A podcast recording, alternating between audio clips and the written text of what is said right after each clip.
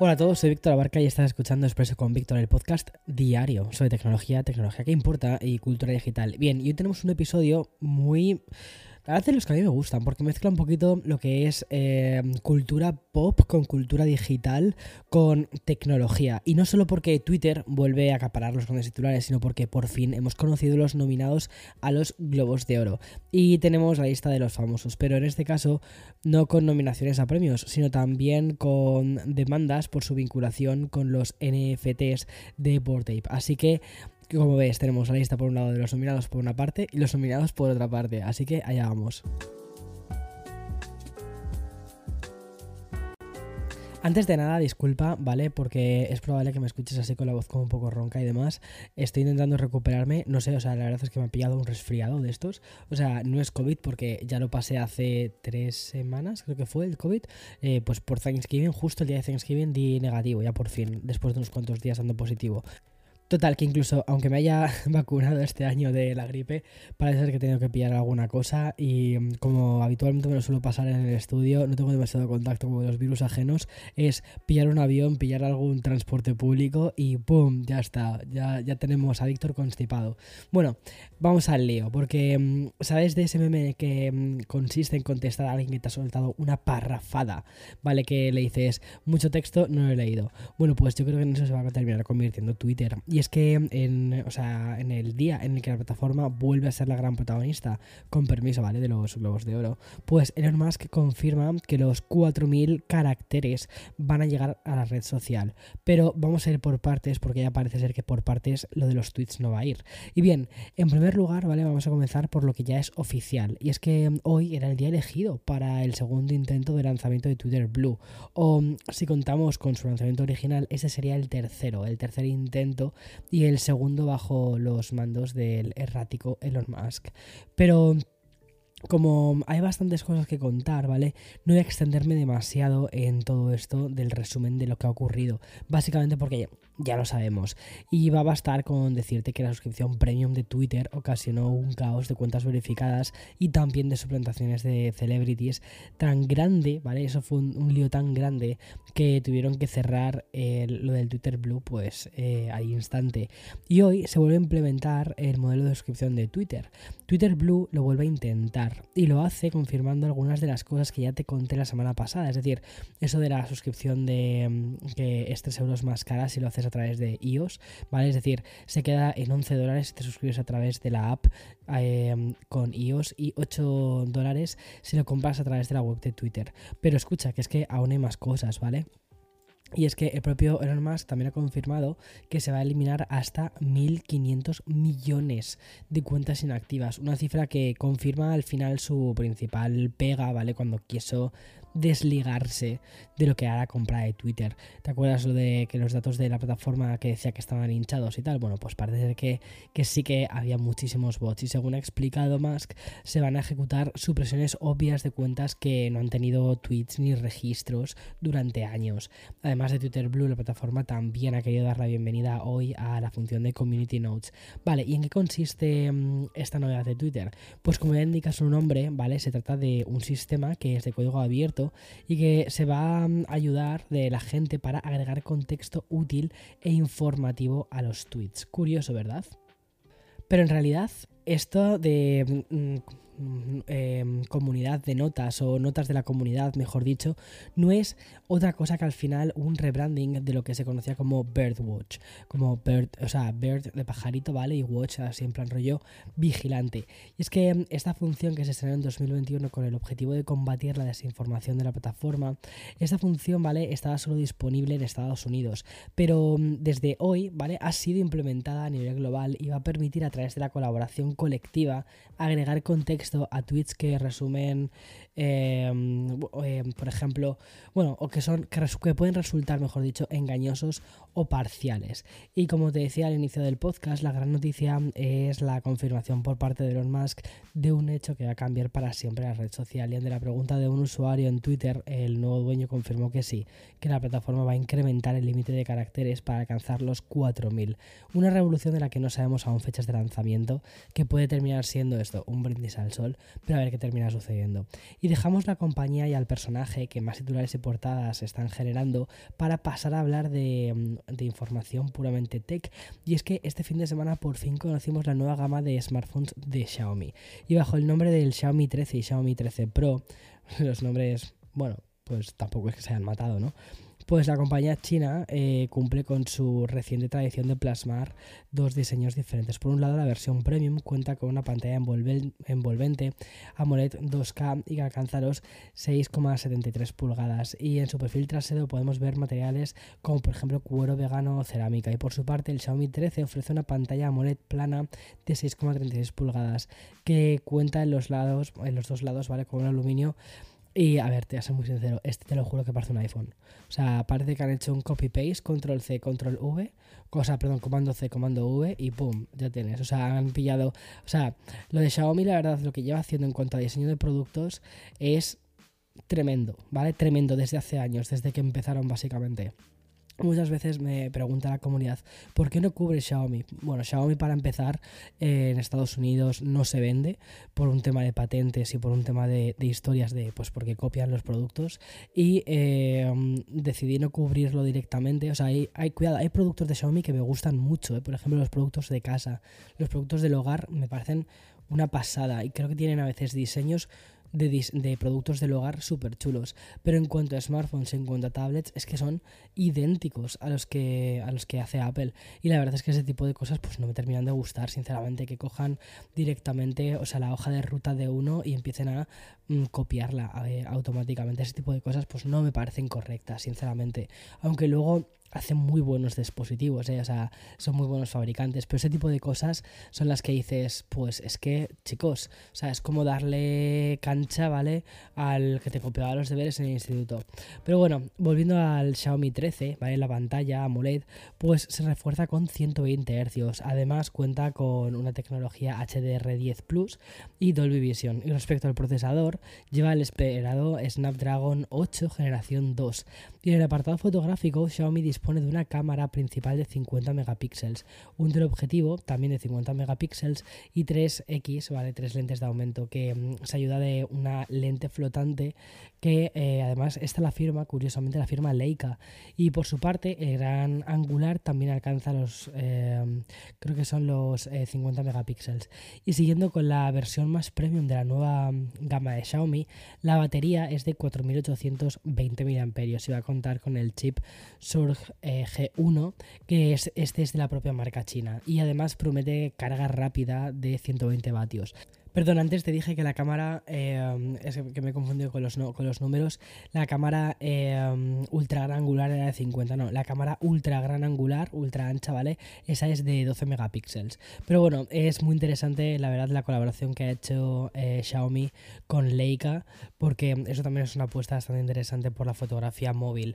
Y mm, bueno, pues es curioso, se van a lanzar de momento únicamente en China, después imagino que terminarán llegando a Europa y también a, Latinoamérica y um, también a México. Y el precio de Xiaomi 13 Pro comienza en 720 dólares y la versión normal en 570. La verdad es que el precio es tremendamente bueno, pero también tienes que pensar en que luego están los impuestos y una serie de cosas. Estos son precios directamente eh, pasados de los eh, digamos, de la moneda china, del, del renminbi, a, eh, al yuan, del yuan a lo que es eh, dólar, que luego nunca es una conversión así directa, nunca se hacen así. Pero bueno, y si en la primera noticia hemos dedicado casi una especie de bloque a las novedades de Twitter e incluso también a su futuro, ahora toca hablar de otras de las aplicaciones más utilizadas.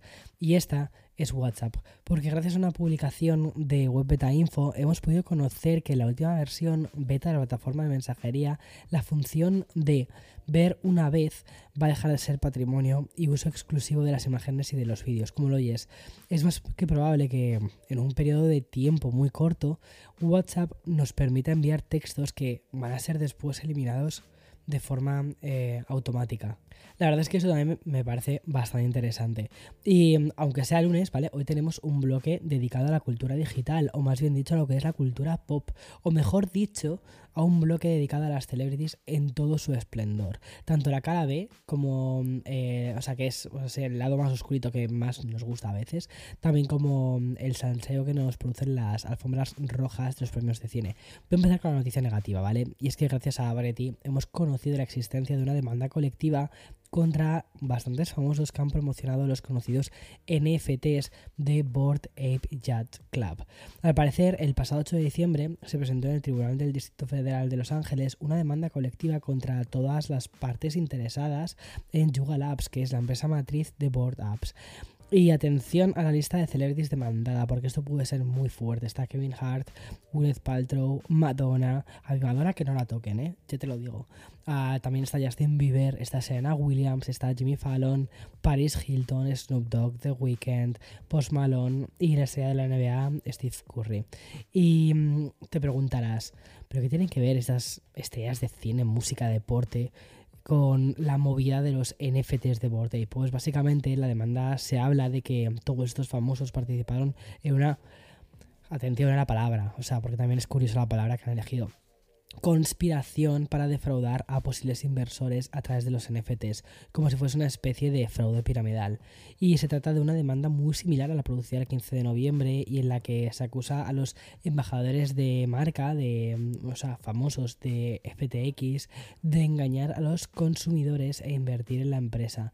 Larry David, Tom Brady, Giselle Bunchet, eh, Shaquille O'Neal y también Stephen Curry, Steve Curry, perdona, están entre estos. Pero como te decía, nos vamos a quitar un poco el mal sabor este de boca, ¿vale? Que nos dejan estas historias, porque hoy hemos conocido los nominados a los Globos de Oro del 2023, una edición que va a significar la 80. Perdona que se me corte la voz, ¿vale? Que la tenga tan raspada, pero de verdad, o sea, es que no quería dejar de locutar el podcast. Entonces ha sido como, lo siento, Víctor, te tomas unos cuantos sorbitos de eh, café con un poquito de miel, pero tú aquí delante del micro a trabajar. Y mm, lo siento de verdad, te lo juro, si no es mi mejor voz, pero estoy haciendo también un esfuerzo, pero porque me apetece, me encanta esto. Vale, a lo que voy. No sé, o sea, no sé si tengo que recordarte, ¿vale? Que la edición del año pasado sufrió una especie de cultura de cancelación, ¿vale? Y solo se nombraron los ganadores a través de las redes sociales. Y precisamente a través de Twitter es como la Asociación de Prensa Extranjera de Hollywood ha informado de los nominados a la gala que se va a celebrar el próximo martes 10 de enero del 2023. Como te digo, una gala que sí que va a ser televisada esta vez por la NBC. Obviamente, ¿vale? No te voy a leer todas las nominaciones, que, pues, además te las puedes encontrarla en Google. Y, mm, pero bueno, eh, pero sí que te voy a leer algunas candidaturas que me han parecido interesantes. Por ejemplo, está de Fablemans, que es la película de, Steven Spielberg sobre su, sobre su infancia. Está Top Gun Mavericks, que es el blockbuster de Tom Cruise que ha salvado la industria del cine y la taquilla mundial este año. O sea, básicamente. Luego te voy a contar un poco por qué. Elvis, que es el biopic de Elvis Presley. Tar, que mm, es la única película así rollo de autor de todas las que te voy a leer. Y luego Avatar, The Way of the Water, que es la secuela de Avatar y que también está dirigida por James Cameron. De hecho, el otro día uno de mis amigos me decía que estaba súper bien la película de Avatar. La verdad es que tengo curiosidad. Bueno, Em, me parece muy curioso, ¿vale? Porque el otro día leía un artículo bastante interesante en el New York Times, así, oh, qué gafapastel me ha quedado esto, Víctor, por favor. O sea, un tortazo en la cara. O sea, en fin, bueno, pero lo que voy. Decía una cosa muy interesante. Decía como que a nadie le importa actualmente el tema de los premios. O sea, me pareció súper duro, ¿sabes? Y que básicamente al final las películas que se hacen para los Oscar, que casi todas son dramas, están muy orientadas a lo que es el drama, eh, no están consiguiendo éxito en taquilla. Y básicamente el motivo de que no estén consiguiendo este éxito, unas personas dicen, es como que hay, decía de hecho el artículo de New York Times una cosa que me gustó mucho y es que depende a quien preguntes, o sea, si preguntas a 10 personas vas a tener 10 opiniones diferentes de esto, porque no hay como un consenso, ¿vale?